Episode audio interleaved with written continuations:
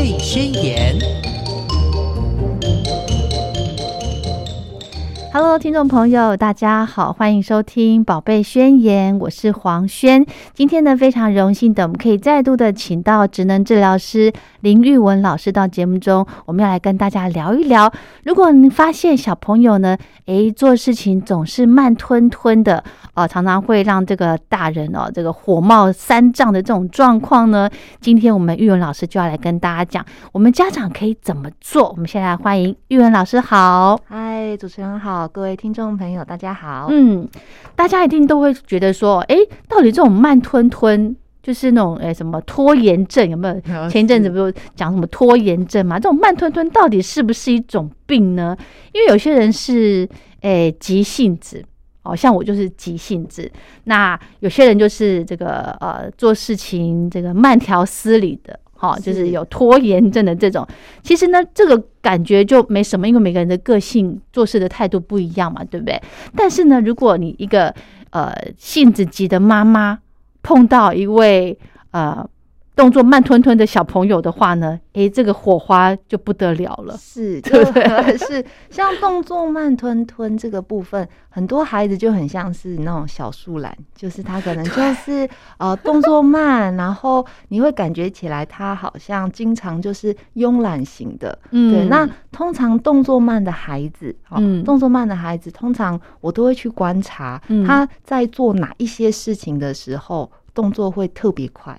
哦，哎，我想一下哦，对啦，不是说所有事情动作都是慢吞吞，尤其是那种日常生活照顾，比如说呃放餐袋、收东西、拿东西这种，很多孩子在做这样子的活动的时候，他的动作会特别慢。我知道了，在做正事的时候，对不对？动作就特别慢。如果你说呃玩啊干什么，就是。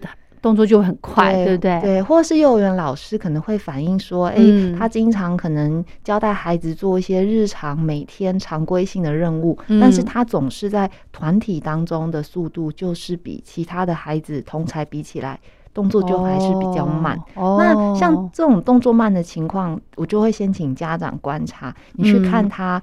是不是在做哪一些活动的时候动作特别快？嗯，好，那你就我们先看快的地方，先看他的优点，嗯哼，然后你就可以告诉他说：“宝贝，你在做。”这件事情的时候，妈妈觉得你做的很好，嗯，对，那这样就是一个动作很快的表现。你先让孩子感受到，原来他做事的时候是要用这样的速度在完成，然后大人会鼓励他跟赞美他，嗯哼，对，然后再来就是再接着观察这个孩子他为什么在做活动的时候，做这个任务的时候，动作特别慢，然后再去做一个分析，这样，嗯哼哼哼，对，好。那究竟呢？呃，其实这个慢吞吞的孩子真的是很很磨人，你知道吗？是，尤其是大部分家长早上出门都很急的时候，孩子动作很慢的时候，就会很崩溃，真的很崩溃，会爆炸。那这种这种情景哦，其实每天都会上演，是对不对？那我觉得真的很佩服学校的老师，因为他们每天都要碰到这种例行公事。对，哦，对，所以像呃呃，小朋友动作慢，有时候。我们可以反过来去思考，就是他为什么要快？嗯，就是对很多孩子来讲，对啊，你要想一想哦，孩子他就会觉得我为什么要快？就比如说我讲一个呃一个例子好了，这个孩子他回家，妈妈总是催促他说：“你要赶快把餐具从餐袋里面拿出来，或者是你要赶紧去把你玩具收起来。”好了，那对这个孩子来讲。他快一点收完玩具，跟慢一点把玩具收好，嗯，快一点把餐袋拿出来，跟慢一点把餐袋拿出来，其实对于他后面的娱乐、享受、点心时间、生活作息，完全都没有差别。对，所以有时候我们反而要反向思考，去想说，嗯，如果我是这个小孩，我动作快一点，我到底有什么样的好处？就是对他来讲，动作快、动作慢。他似乎生活当中享乐的后面那一段时间是一样的，嗯哼，对，或者是有些上国小的孩子好了，嗯，他们就会发现到，哎呦，我早一点把功课写完不得了，妈妈会叫我写那个试卷、啊、评量的，不呃背美语，然后你可能要做家事，所以有些有时候我们反而会去抓孩子他动作要慢还是要快？是不是因为我们在后面的这一块，就是你晚点做完，早一点做完，后面这一块你的铺陈就很重要哦。对，是的，就如果动作快的还，如果他今天动作突然变快，嗯，那也许呃。妈妈就会跟他讲：“哎，宝贝，你今天要讲的很具体哦。嗯，你今天有快速的把餐具从餐袋拿出来。嗯，好，我觉得你这个表现很好。嗯，好，那可能你在后面的奖励上面，你就可以给他多一点的自由选择，让他知道动作快，我是有享有更多的时间。哦，这样。对，但是如果说呃，今天这个孩子动作很慢，你可以跟他讲说：，哎，我们本来预期。”晚上床边的时间，故事书的时间，嗯，本来是啊可以讲到多少的内容，嗯，但是因为今天我们在做某些活动的时候，嗯，我们没有办法这么快完成，所以耽误到，所以今天就只能讲一点点，嗯哼，或者是今天这个时间就没有了，我们得赶紧刷牙，然后就上床睡觉了，嗯哼，就是他要知道他的快慢会影响到他后面。嗯。的生活作息，嗯我觉得那个才是让孩子去开始思考为什么他要快一点哦，这件这个这个想法，这样。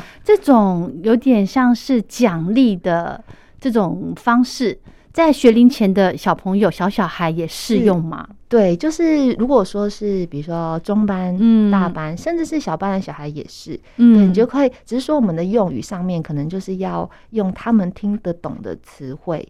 大点的孩子，你可以跟他讲说，哦，你还有二十分钟，你多了十分钟。但是对于年纪比较小的小孩，你可以跟他讲说，今天这个故事我们可以看到哪一页，嗯，哦，可以指给他看，或是今天玩这个玩具可以玩到妈妈洗完澡、头发吹完，你都还可以玩。好，可能就是要用一些。事件的举例，去让孩子感受哦，他可以玩比较多的时间，或者是去公园玩，我们可以玩到嗯，爸爸下班回来接我们，或者是还是我们可以玩到什么时间点那件事件，你把它讲的具体，其实小小孩他就懂了。是，可是呢，小孩子不是这么的。服从性不是这么的高，比方说你跟他约定好，哎，我们就等呃，你玩这个，等到妈妈这个碗洗洗好了，你就可以怎么样怎么样。可是他通常都是，比方说看电视好了，哦，你只能看到妈妈把碗洗完之后就不能看喽。哦，一开始说好，可是呢，我洗完碗了，小孩子，哎，我要把电视关掉了，要转台了，就开始不行了。啊，对，所以如果像有这样特质的话，多半我们都会建议，就是你可能在时间快要到的时候，还是要提早告知。然后我就会说，我就会跟他讲说，小朋友说话要算话。对，你就会跟他讲说，你刚刚答应妈妈了，你可以举例啊，就是呃，就会跟他讲说，就像妈妈答应你今天。会带你去买什么？我答应你，等下这个呃，等一下我带你去哪里玩，一样的意思。我你要答应妈妈的事情，你要做到；我答应你的事情，我也会做到。哦，对，就是可以类似用这样的方式去让他。感受这个答应是要配合、要负责的。嗯，即便是之前发生过的事情，也可以把它举例出来，对不对？而且是他有遵守，或者是你可以举例说：“诶，宝贝，你上次曾经答应妈妈什么？你有遵守，你那个时候的表现很棒。我相信你今天也可以。”嗯，因为类似嗯，因为小小孩他们。对时间观念其实是还没有的，对不对？所以用事件的比喻、情境的相似性的这种回想，可以增进他。就是在指令上面的服从会更好。对，好，那我想再问了，为什么小孩子会这样子拖拖拉拉、慢吞吞的？为什么？好，呃，这个问题问的很好，就是对我真的搞不懂 哎。对，第一个，我觉得动作慢的孩子，他有一个，也许他的先天气质，就是确实有一点那种慢郎中，你知道吗？先天气质，先天气就是有些孩子他可能，比如说。呃，做事他就是稍微比较慢，就像有些人急性子，嗯，有些人可能他就是觉得慢慢照他的。小小孩有看得出来急性子吗？哦，有些还可以啊，你可以从他小时候喝奶的时候，还没有喝之前就大哭，然后一直很急，一直在那边找那个奶嘴要要吃，你就会发现到这个孩子他不能饿，饿不能忍哦，或者是他呃想要什么东西一直指你不给他，他就会先大哭，你就发现到他的等待时间是很短的哦。对，那有些孩子其实他。其实动作慢的孩子，他有一种可情况，就是没得到，嗯，那那就没关系，因为他很多动作慢的孩子，其实他有时候是呃知道自己要做，但是其实他有点不知道应该要怎么快。那久而久之之后，他就会很习惯、很被动的被别人提醒。像为什么孩子会动作慢？有时候我们可以思考的是，孩子他的大脑，嗯，那我们一般的人就会有一个警醒度。这个其实有点像是坊间很常听到的那种感觉统合的一个概念，就是你会发现到一个警醒度很好的孩子，你会发现到他的精神可能就是在一个。哎，很棒的学习状态，嗯，但是你会发现到有些警醒度很低的孩子，他就是会比较慵懒，然后比较容易就是有得靠就靠，然后慢吞吞的这样，你会觉得他比较悠哉的过着自己的步调。那警醒度过高也不好，警醒度过高的孩子，你就会发现到他很急很躁，环境当中所有的声音，路边的。卡车声，然后别人说话的声音，团体当中另外一群人在讲话，他也会插话，他反而对环境太过敏感，所以动作慢吞吞的孩子，其实他有时候多半都是属于在警醒度上面稍微比一般人还要低一点，嗯哼，所以他就会过得比较呃慵懒一点，比较悠哉一点，对，所以你会发现到的是，他有时候是大脑大脑本身在呃。过滤讯息上面，他就是一个速度上面比较慢的孩子。那这个时候会有一个重点，就是家长会一直去催促他，你快一点，你可不可以快一点？好，那人的大脑被动的一直被提醒的时候，当他因为他是被动嘛，嗯，那他的主动性就会一直下降。所以你只要越提醒他，他就越慢。对，所以你家长越主动，孩子就会越被动。嗯，对对，所以多半我们都会跟家长讲说，当你觉得孩子动作慢的时候，你应该要做的事情不是催促他，嗯，你可以提醒他说：“哎，宝贝，请问现在我们应该要做什么？”嗯哼，好，但是你不要跟他讲说，你怎么还没有把你的玩具收起来？你把那个你把那个事情讲出来，他大脑就不用想了。哦，所以我都会说，你只要跟他讲：“哎，你今天你知道你要做什么吗？”对，然后或者是你可以跟他讲说，你不要再慢吞吞，你可以跟他讲说，哎，我们做完这个，赶快我们要出去超商了，你赶快我们要去接姐姐了，我们可以坐车子看风景了，你就直接把后面那个他要做的那个事情把它讲出来，哦，对你就会变成是他感觉不会被催促。他是被提醒说我们接下来要做什么事。嗯哼哼哼，所以小朋友慢吞吞的原因之一，就是因为他们的大脑的，是这算发育还没有成熟吗？呃，也可以这样说，或者是说他的。发育的这个状况比较会比同年龄的孩子还要来得慢，但这种慢并不是迟缓，对对对，呃，也也不能算是，我觉得对我来说这也不算是病，因为感统其实感感觉统的失调对我来说有点像是一种呃症状的呈现，对，但是它因为它并没有一个。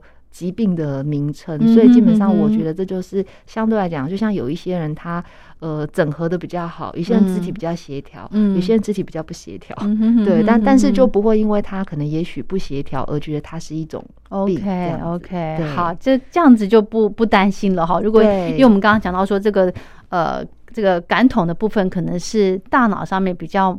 一些部分比较慢一点，对，就警醒度比较哦，警醒度比较低一点，所以到无伤大雅啦，对不对？哈，只是大人要多一点耐心。对，是的，是的。好，那另外呢，这个小朋友的年龄的部分，是不是越小的孩子他们就是这个动作慢，然后长大可能五六岁？到小学，哎，就会比较正常一点呢。哦，如果说这个孩子他年纪比较小的时候，妈妈有觉得他动作比较慢，那他如果到大一点会改善，多半都是因为这个孩子他找到了可以让他动作快的后面的好处，他有那个动机好处。对，然后再来，我觉得生活当中父母如果给的。作息是很结构的，其实，在很多之前我们访谈过的节目当中，都一再强调，就是当你把生活作息建立的很结构化的时候，孩子他会有个安全感，他会知道说。我做完这个活动之后，我接下来就是一定要做什么？结构就是按表操课，对对对，他就会很熟悉，知道说哦，吃完饭固定会有跟妈妈一起玩玩具的时间，玩玩具之后我就会去洗澡，啊，洗完澡之后啊，可能就会再玩一下玩具，然后再听故事，再上床睡觉。就是你越结构的作息，孩子他会有一个安全感之后，他就会去照着这个。节节奏，然后去做事，那自然而然动作慢的情况就不会出现。所以也有可能孩子年纪小，确实动作很慢，但那时候因为他没有享受到一种我自己可以掌控我自己时间的感觉。嗯，但是等到他有啊，也许到七岁。国小一年级下学期，然后到了国小二年级之后，他会发现到孩子会有一种，我觉得我长大了，我想要自己安排我的生活。对，那他到那个时候，他会因为也许是心智上的成熟，再加上父母有提供结构的环境，以及非常重要的就是大量的运动，运动对，让这个孩子的大脑呈现一种比较。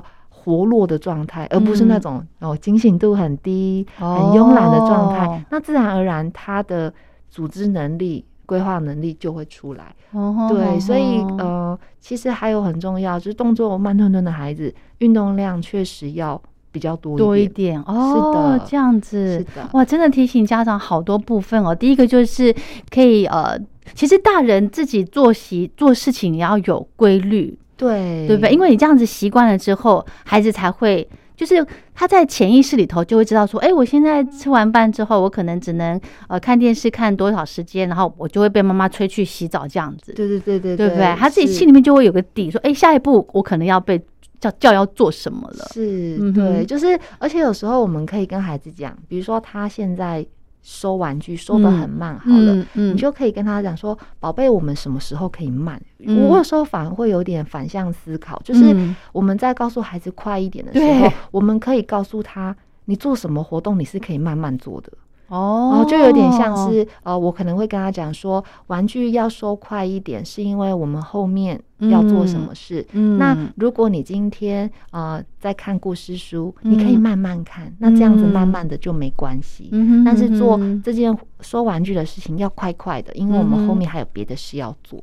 你可以让孩子知道你的目的。对，哎，我真的觉得这个很大的一个重点要提醒家长，就是你要做什么，不要只藏在心里头，要把它讲出来。对，没错，就你要让孩子知道原因，不然我们大人有时候你也知道，就是妈妈她要做的事情不是只有带孩子，她可能还要有一些，比如说家事要做，甚至她可能也要有一些自己的生活自理要做，所以你就会发现到妈妈在提醒。孩子的时候，其实他背后是脑袋当中会觉得我有非常多的事情，是为什么不快一点？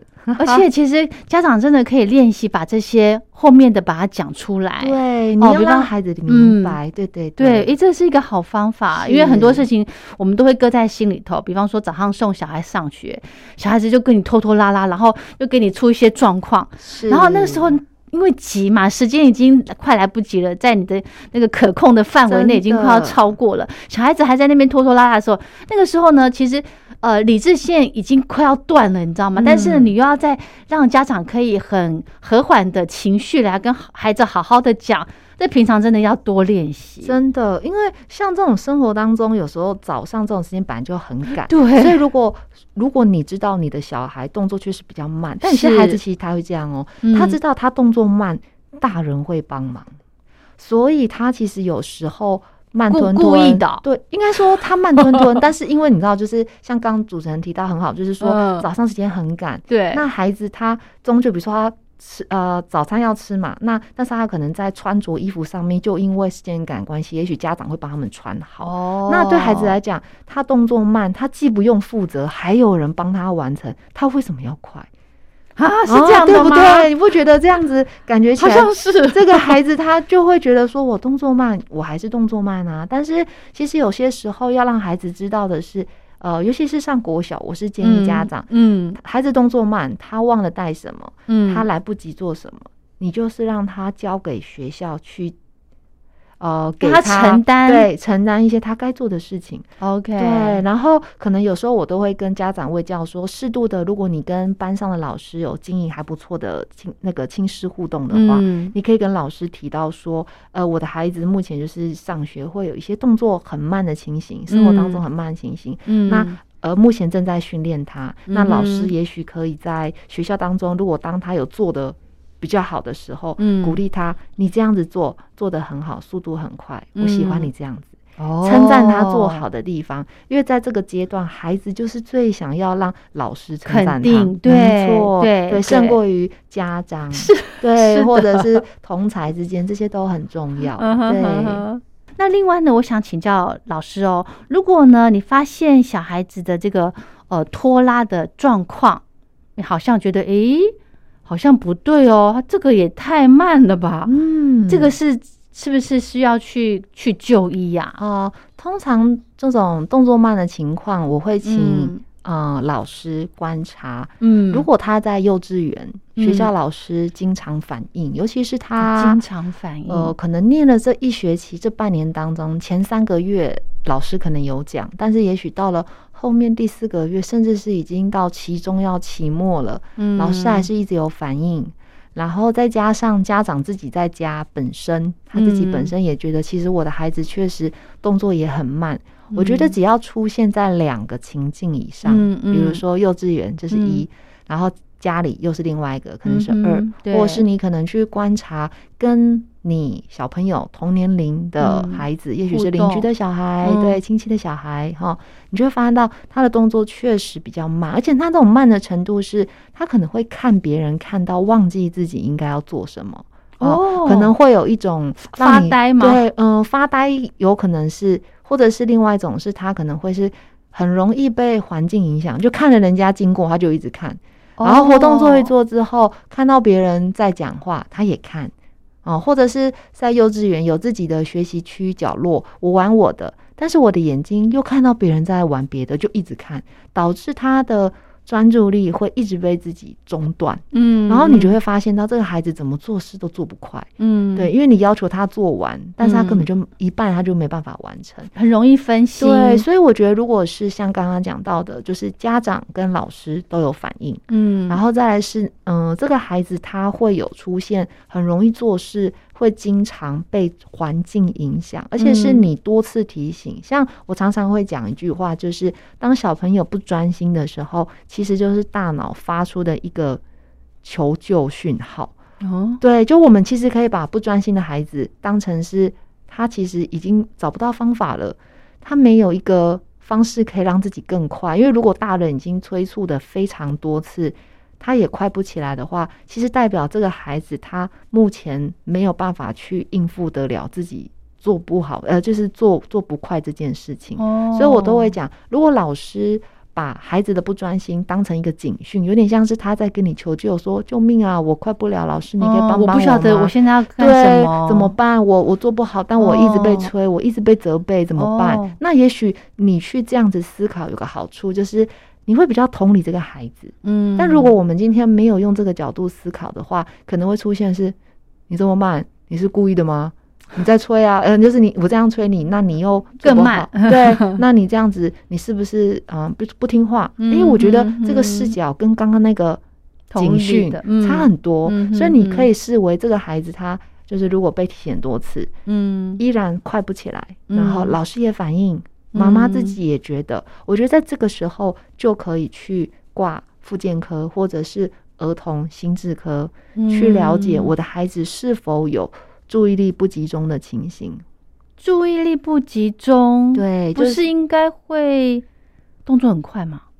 哎，注意力不集中，不多半对有些孩子是偏过动的，有些孩子是偏发呆的，就是那种望着窗外，拖着腮帮子啊，然后转转笔，玩玩橡皮擦屑那种，哦，就是那种很容易分心发呆的，是一种。对，所以这样动作慢吞吞，他就比较偏向是容易看着别人做事，然后自己定格在那边。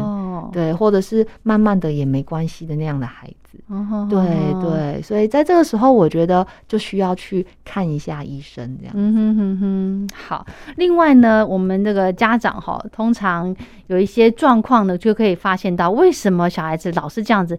我想这边请教玉文老师，有没有什么一些对应的技巧？比方说，小朋友老师。我最头痛就是吃饭，是。他吃饭 always 拖拖拉拉，是。饭都原本热热的，他一定要放到它凉，哦，我真的很头痛哎，有没有什么方法？好，呃，像吃饭的话，第一个，因为孩子可能会有挑食的习惯，嗯，好，所以如果说我们在吃饭的时候。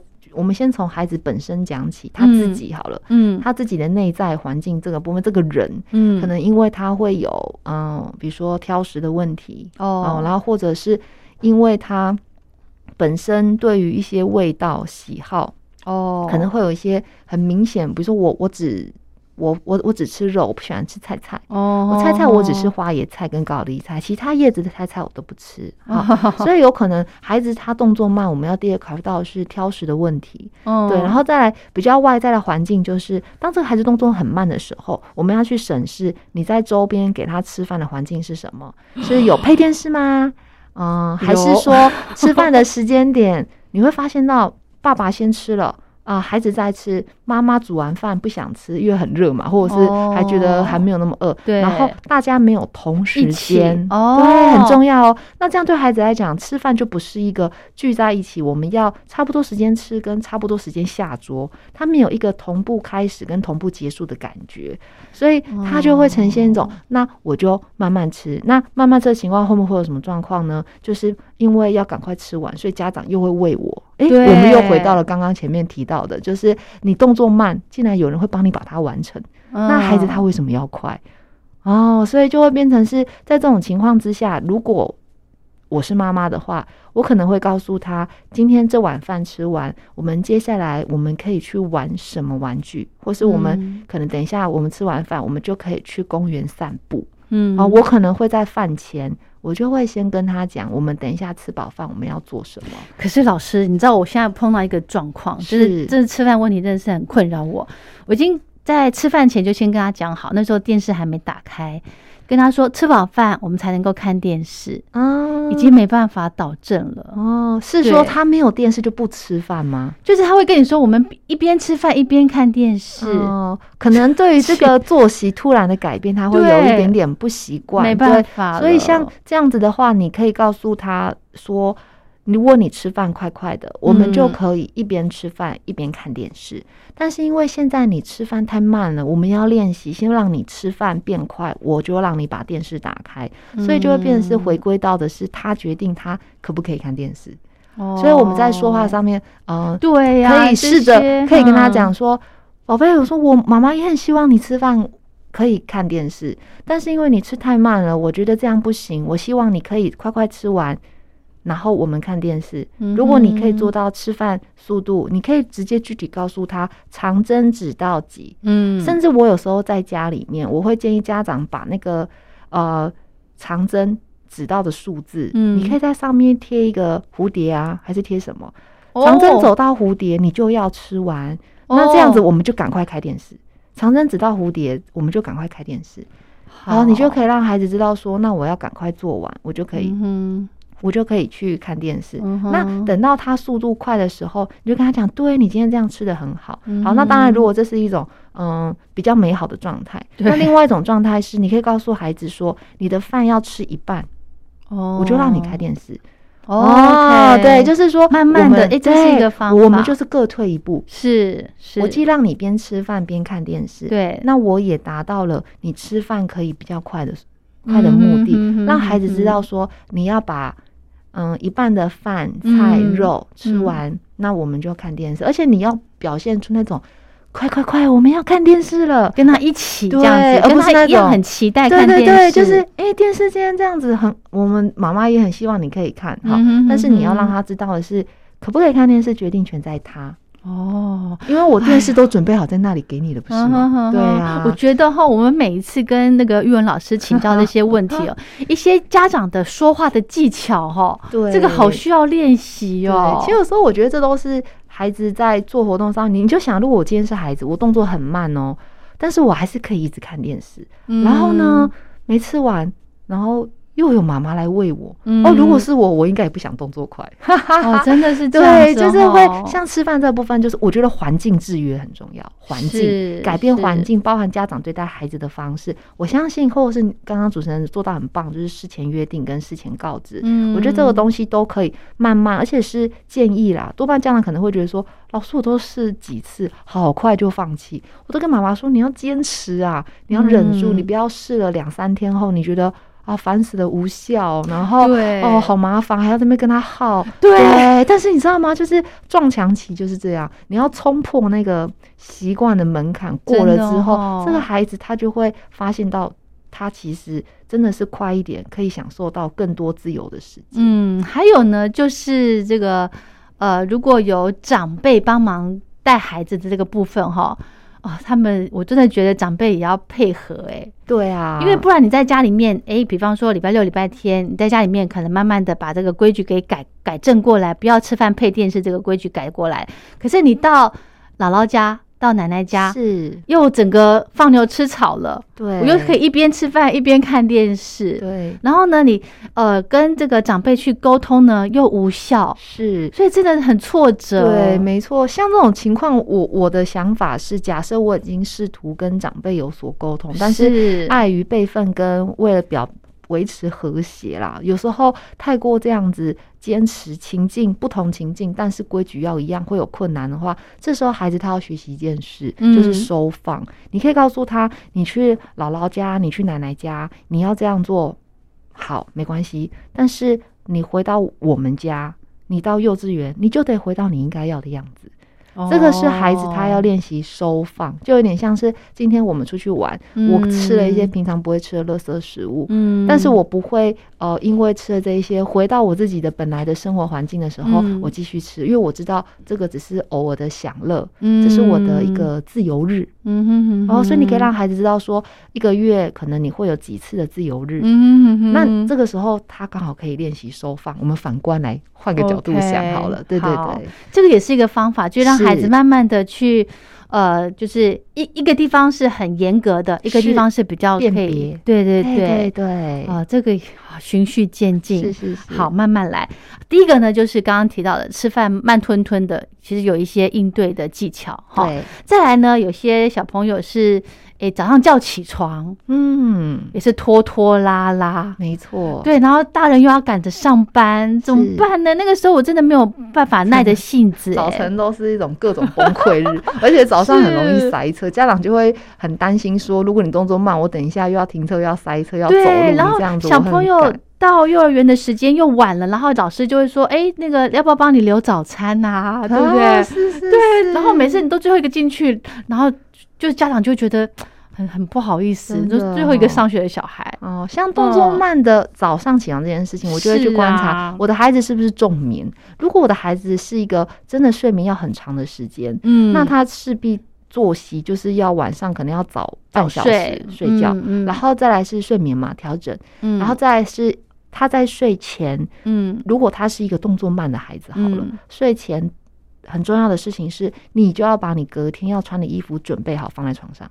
哦哦，然后呢，你可以告知他，就是呃，准备好放，他自己准备嘛。好，那隔天早上起床下床之前，他就是要把衣服穿好。好，那这时候就有一个问题，就是有些孩子很好叫起床，嗯，有些孩子很难叫起床。对，所以我们可以在孩子比较呃，可以跟他沟通讨论，在起床的时候，妈妈会放。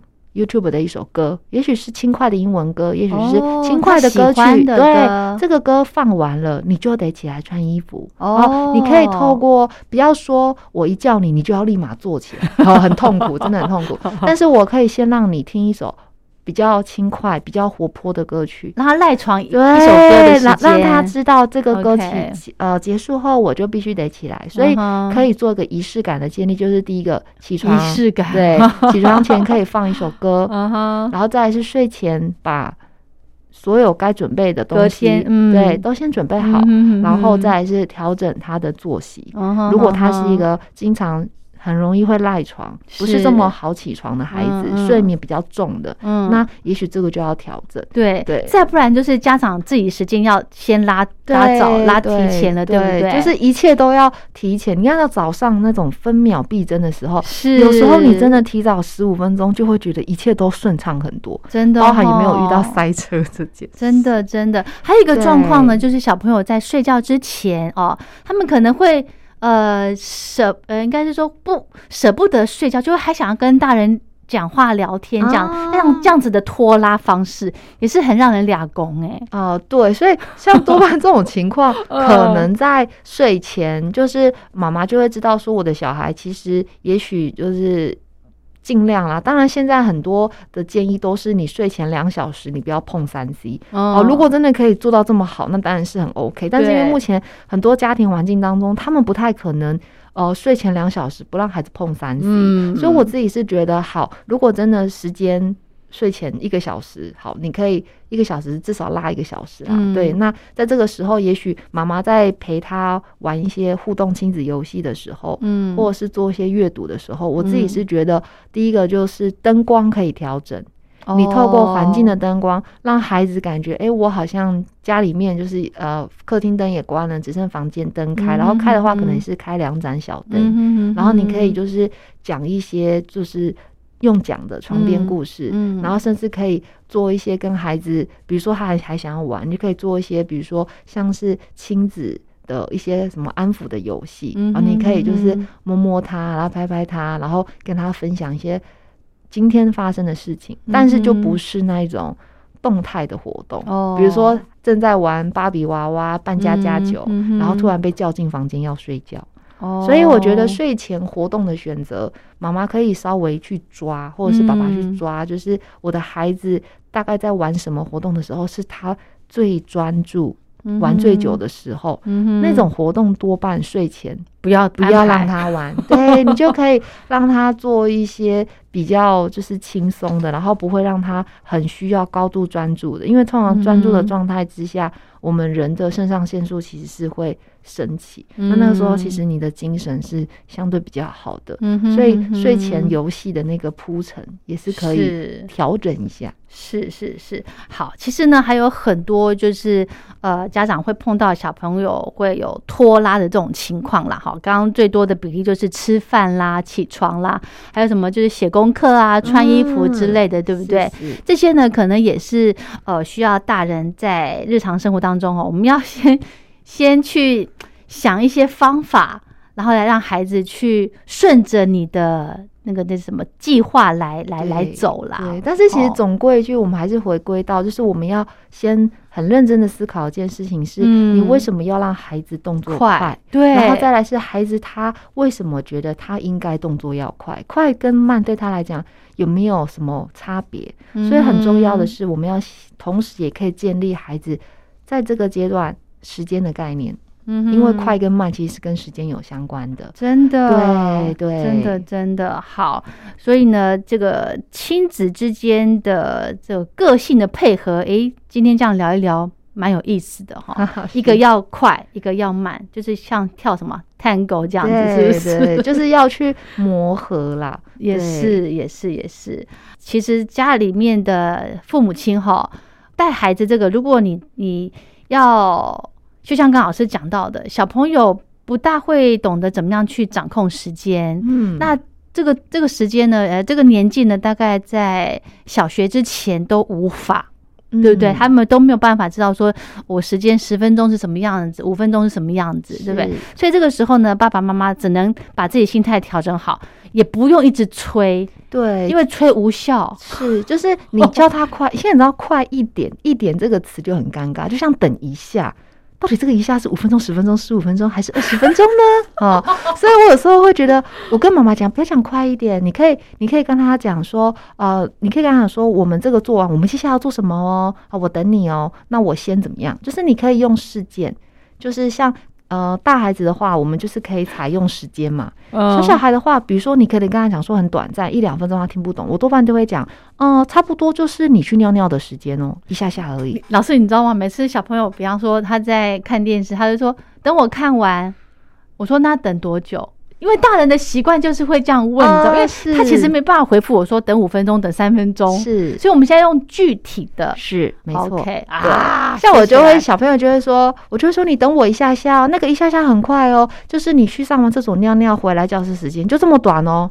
哦，然后我觉得有感觉了，是，然后或者是我可能会说，这个时间可能就是呃你吃饭的时间，我就是让孩子会一个日常生活作息，我去比喻，他会有一种感觉，嗯，所以他会慢慢从这个感觉当中去抓，嗯，这个时间大概是要呃，多长？然后大概妈妈多快会回来？嗯，对，这就像是现在上学了，很多孩子会有分离焦虑，他可能妈妈就会说：“你吃完点心，我就会来接你。”哦，这个时候这个孩子他就会吃到，呃，他就会学到是吃点心这个关键字，所以他在幼稚园就一直问老师：“什么时什么时候？”对，没错，非常好。那你就会知道说，他就在记那个事件，吃完点心，妈妈就会来接我，所以我就一直在等。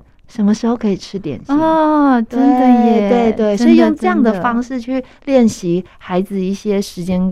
观念一些概念就可以去培养他动作，可以渐渐的跟上速度这件事情。真的哈，还有呢，就是家长哈要先了解自己孩子的一个先天气质。没错，我一直觉得很重要哈。对，我现在小孩子是四岁了，我可能还在搞不清楚他的气质是怎么样，有时候快，有时候慢，其实没关系，是没关系。我我自己觉得动作慢一点的孩子也不一定要催他，真的一定要很快。但是我们今天提到这种动作慢，是指他已经催促到影响到了家人的生活，他自己的动作步调，以及幼儿园的学习，甚至是国小上课的一种跟上大家的状态。那这种状态，我是觉得就可以拿出来，像用刚刚前面的方式去做一些练习，这样是。是，其实有一句话说哈，给孩子成长最好的礼物呢，就是。父母亲的性情温和，嗯，这句话 真的送给大家，也送给我自己。哦，是 好，那我们今天呢，就非常感谢职能治疗师林玉文老师来跟大家分享这个。如果你发现孩子慢吞吞的话呢，其实不用紧张，也不用担心，也不用催促他，因为一点效果都没有。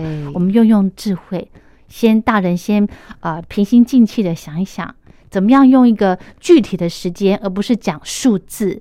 那个对这个呃，你要要求孩子达到你的 tempo 是办不到的，嗯，对不对？哈，好，那我们今天就分享到这喽。如果听众朋友对节目内容有任何的建议的话呢，都非常欢迎您写信过来。那我们节目在 Pocket 平台可以搜寻得到哦。宝贝宣言就聊到这喽，谢谢玉文老师，谢谢大家。